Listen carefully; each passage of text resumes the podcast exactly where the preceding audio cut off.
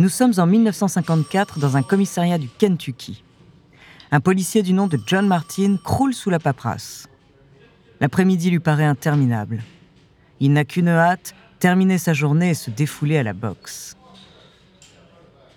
Alors qu'il s'imagine déjà sur le ring, un cri d'enfant rempli de rage le sort soudainement de sa rêverie. Un enfant de 12 ans rentre avec fracas dans le commissariat. Le petit est tellement furieux que Joe ne comprend pas bien la situation. Il lui demande de se calmer et de s'expliquer. Le gamin continue de s'énerver. On vient de lui voler son cadeau de Noël, un superbe vélo rouge et blanc. Il compte bien se venger du voleur et lui donner une raclée. Joe est intrigué par la fougue de ce jeune homme. Il n'a jamais vu autant de détermination dans le regard de quelqu'un. Ce que Joe ne sait pas encore, c'est que les mots qu'il va prononcer vont fortement impacter la destinée de ce jeune Afro-Américain qui s'apprête à devenir l'une des plus grandes légendes de l'histoire des sports. Joe regarde le jeune homme droit dans les yeux et lui dit avec fermeté Avant de vouloir mettre une raclée à quelqu'un, il faut savoir se battre. Piqué dans son orgueil, le jeune garçon lui répond qu'il sait très bien se débrouiller. Joe est amusé, il lui demande s'il a déjà fait de la boxe. Un peu honteux, l'enfant bafouille. Joe s'amuse de sa réaction. Il lui dit alors qu'il est prof de boxe et que s'il veut, il peut lui apprendre à se battre. Dès le lendemain, le jeune garçon enfile des gants pour la première fois de sa vie. Joe va lui apprendre des mouvements de boxe, ce qu'il qualifiera plus tard de voler comme un papillon et piquer comme une abeille. Six semaines plus tard, le jeune homme remporte son premier combat haut la main. Très vite, il prend goût à la discipline, il est très assidu à ses entraînements et ses efforts payent. À 18 ans, avec ses six titres de champion du Kentucky et deux gants d'or nationaux, il a tout du jeune prodige. Mais c'est seulement après avoir remporté une médaille d'or aux Jeux olympiques de Rome en 1960 que Mohamed décide de devenir boxeur professionnel.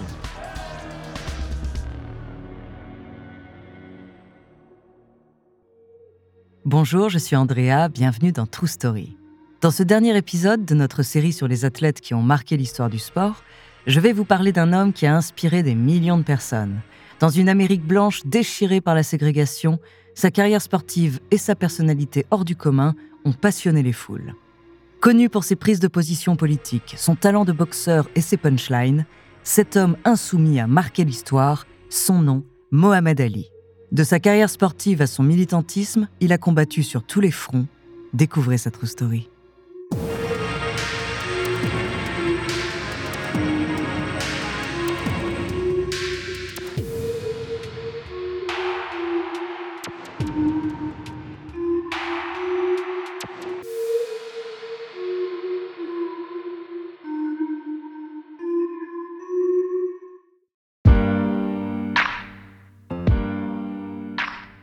Mohamed, qui dans sa jeunesse s'appelait Cassius Clay, est né en 1942 à Louisville, dans le Kentucky, en pleine ségrégation. Malgré le fait qu'il venait d'une famille modeste, ses parents ont toujours pu lui offrir une bonne éducation. Mohamed ne cesse de questionner le monde dans lequel il vit et comprend très jeune que de nombreuses barrières se dresseront sur son chemin. Ces barrières, il va rapidement les renverser en croyant en son talent et en se lançant corps et âme dans la boxe tout en faisant preuve d'un certain franc-parler. Effronté, il n'a jamais sa langue dans sa poche. Il est connu pour avoir une rhétorique aussi explosive que ses poings. Il a montré au monde entier que personne ne peut le soumettre. Ultra provocateur dans ses discours d'avant-match, Mohamed déstabilise toujours son adversaire avant de monter sur le ring. Il va jusqu'à les insulter sur leur physique et critiquer leur performance, tandis qu'il parle de lui-même comme le plus grand ou le plus fort. Son insolence amuse les médias, son physique de géant au corps d'athlète et son charisme ne laissent personne indifférent. Les années passent et les combats se ressemblent. Mohamed remporte ses 19 premières rencontres, dont 15 par chaos technique, avant d'affronter Sonny Liston pour le titre mondial. Mohamed sera fidèle à sa réputation et remporte le combat de l'année. À seulement 22 ans, il est sacré champion du monde de boxe catégorie poids lourd.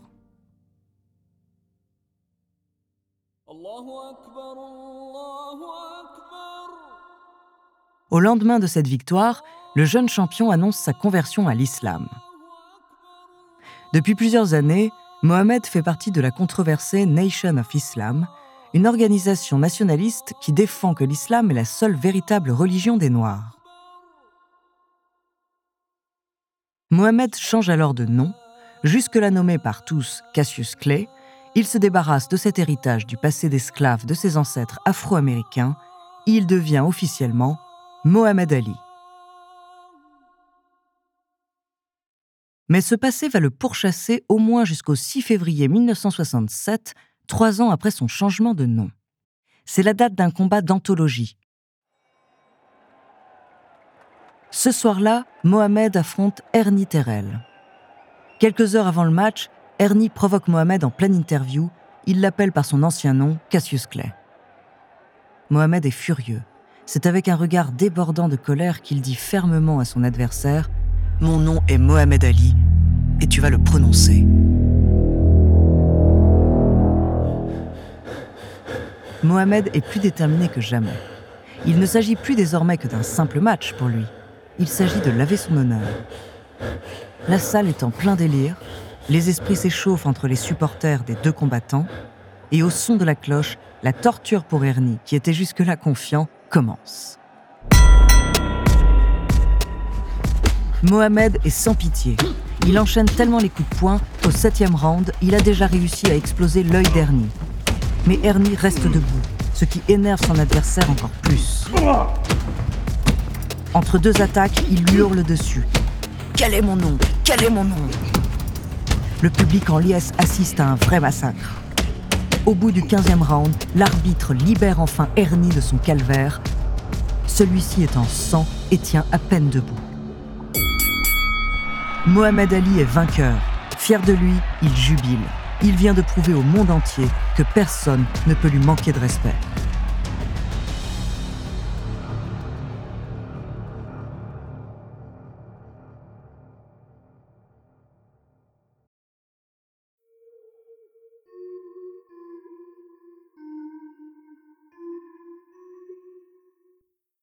Alors qu'il est au sommet de sa carrière, le 28 avril 1967, Mohamed est appelé sur le front de la guerre du Vietnam.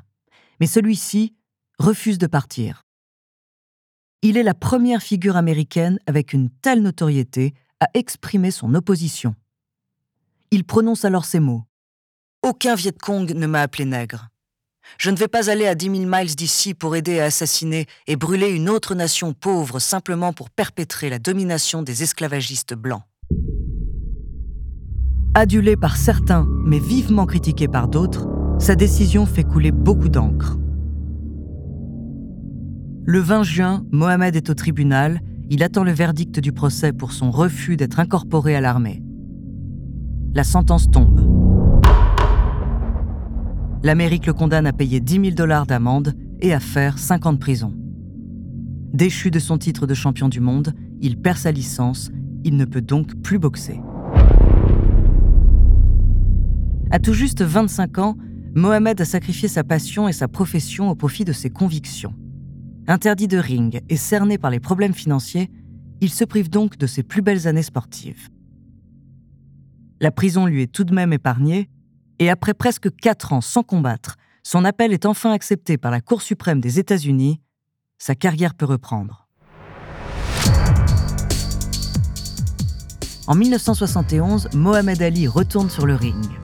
Mais malheureusement, cette année marque aussi sa première défaite lors du très célèbre combat du siècle face à celui qui deviendra son plus grand rival, Joe Frazier. Mohamed est dépité, plein de rage. Il se promet de ne plus laisser personne le battre. Au fil des combats, il retrouve rapidement sa fougue et son niveau d'antan. Et il envoie les uns après les autres tous ses adversaires au chaos. Mohamed Ali se sent prêt à retrouver son titre de champion du monde. Il affronte George Foreman, tenant actuel du titre en 1974. La foule est en délire. Les deux athlètes montent sur le ring. Le combat s'annonce épique.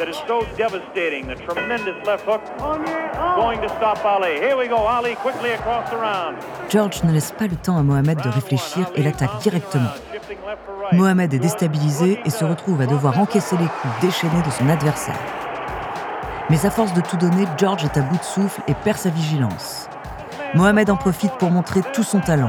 Il enchaîne les coups et ne laisse aucun répit à son adversaire qui tente tant bien que mal de les esquiver. George est à bout de force, mais Mohamed ne se laisse pas attendrir. Il est venu pour le titre de champion et il ne repartira pas sans. Mohamed finira par lui porter le coup fatidique. Il envoie de toutes ses forces un crochet du droit. Son adversaire finit couché sur le tapis.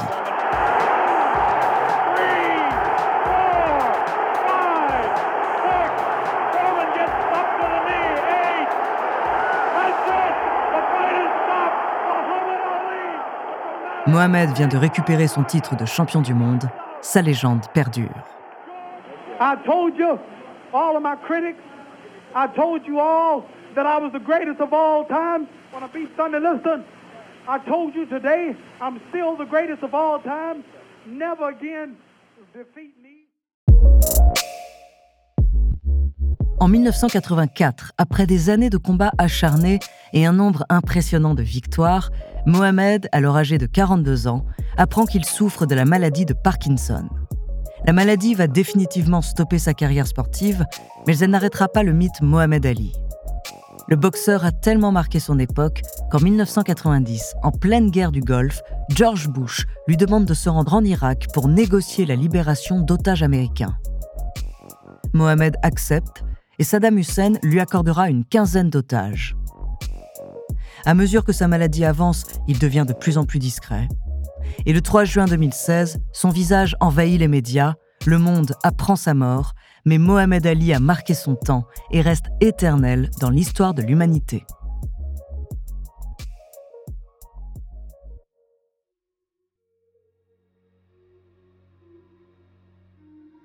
Merci d'avoir écouté cet épisode de True Story.